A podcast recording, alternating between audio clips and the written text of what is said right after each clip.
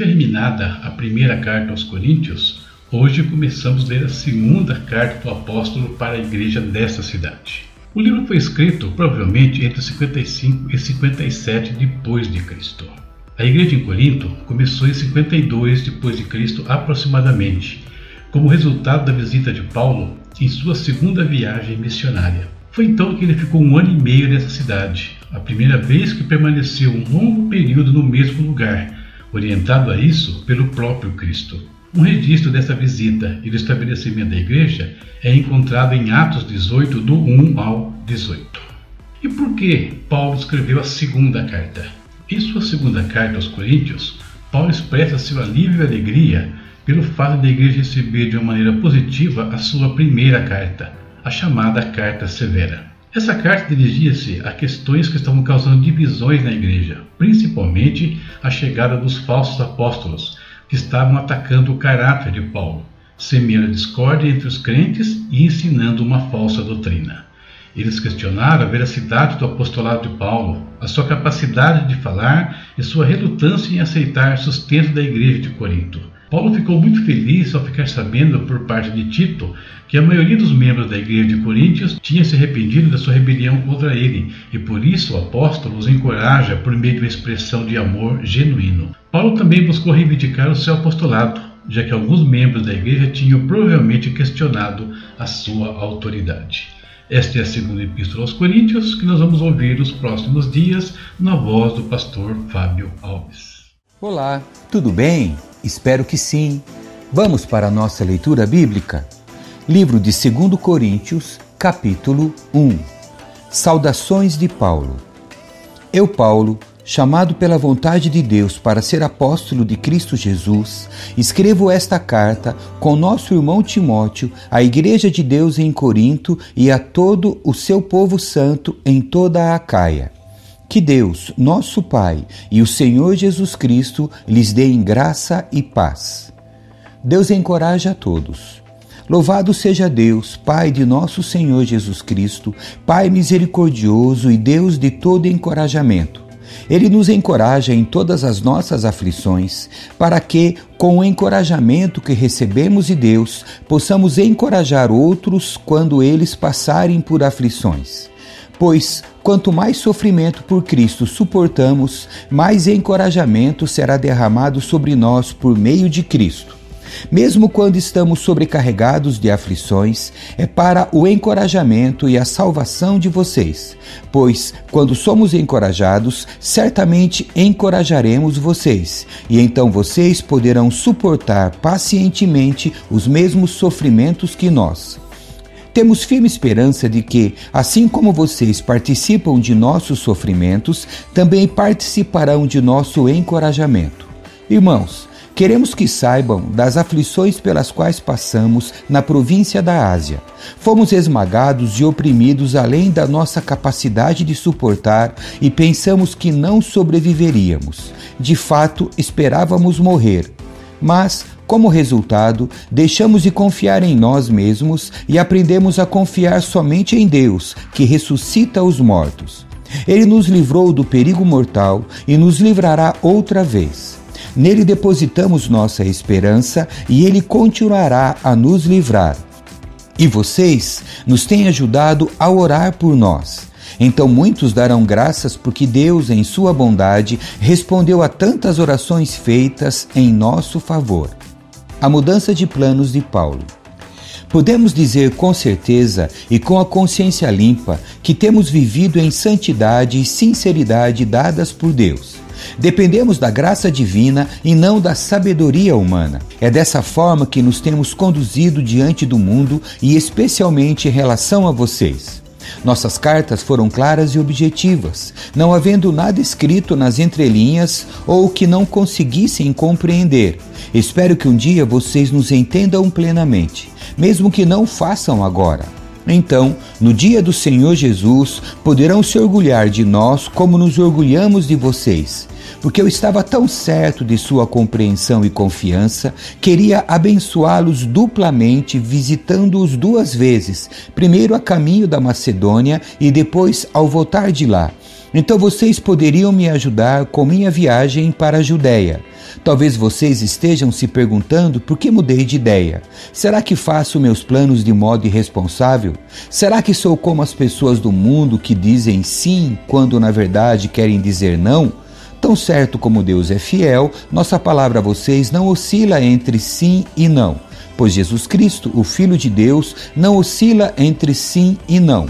Foi a respeito dele que Silas, Timóteo e eu lhes falamos, e sendo ele o sim definitivo, ele sempre faz o que diz. Pois todas as promessas de Deus se cumpriram em Cristo com um alto e claro sim, e por meio de Cristo confirmamos isso de modo que nosso Amém se eleva a Deus para a sua glória.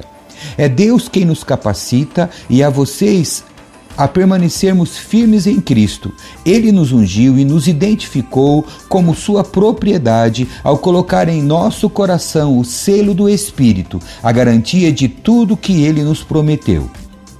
Agora, invoco a Deus como testemunha de que foi para poupá-los que ainda não voltei a Corinto.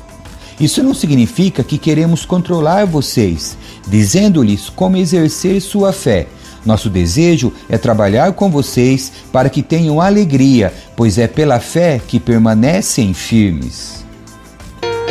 Capítulo 2 Por isso resolvi não entristecê-los com outra visita dolorosa, pois se eu lhes causar tristeza, quem me alegrará? Certamente não serão aqueles a quem entristeci.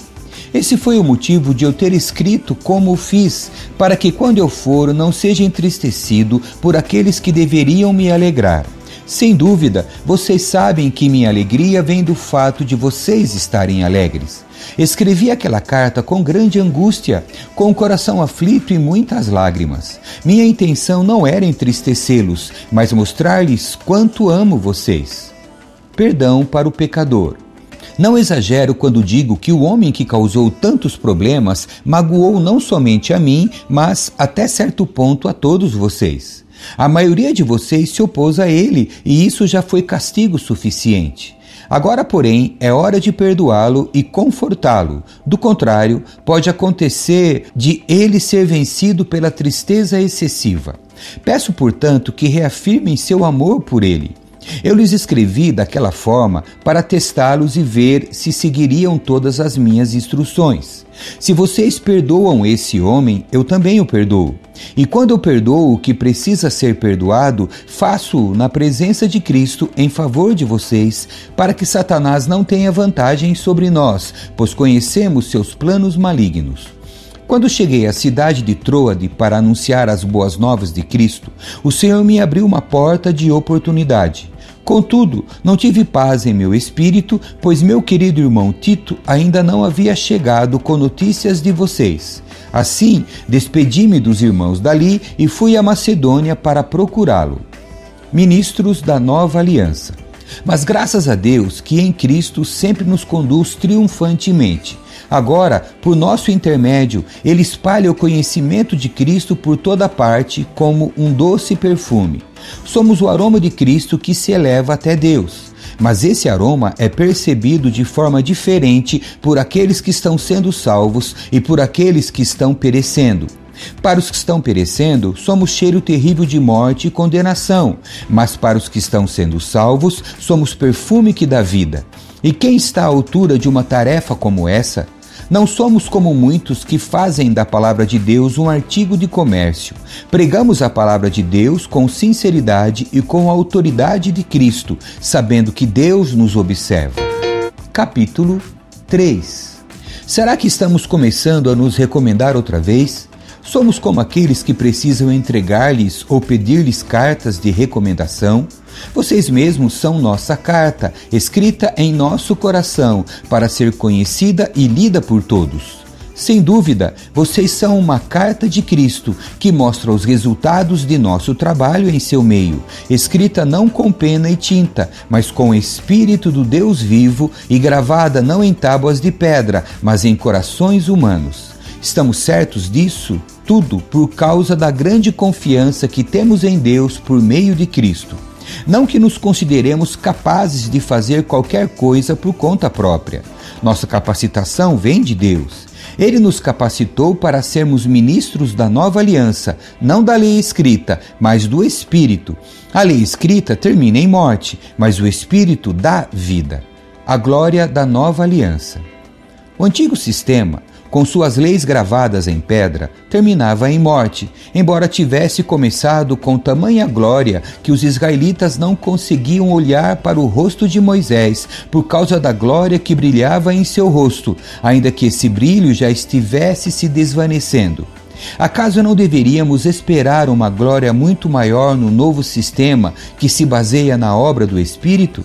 Se o antigo sistema que traz condenação era glorioso, muito mais glorioso é o um novo sistema que nos torna justos diante de Deus.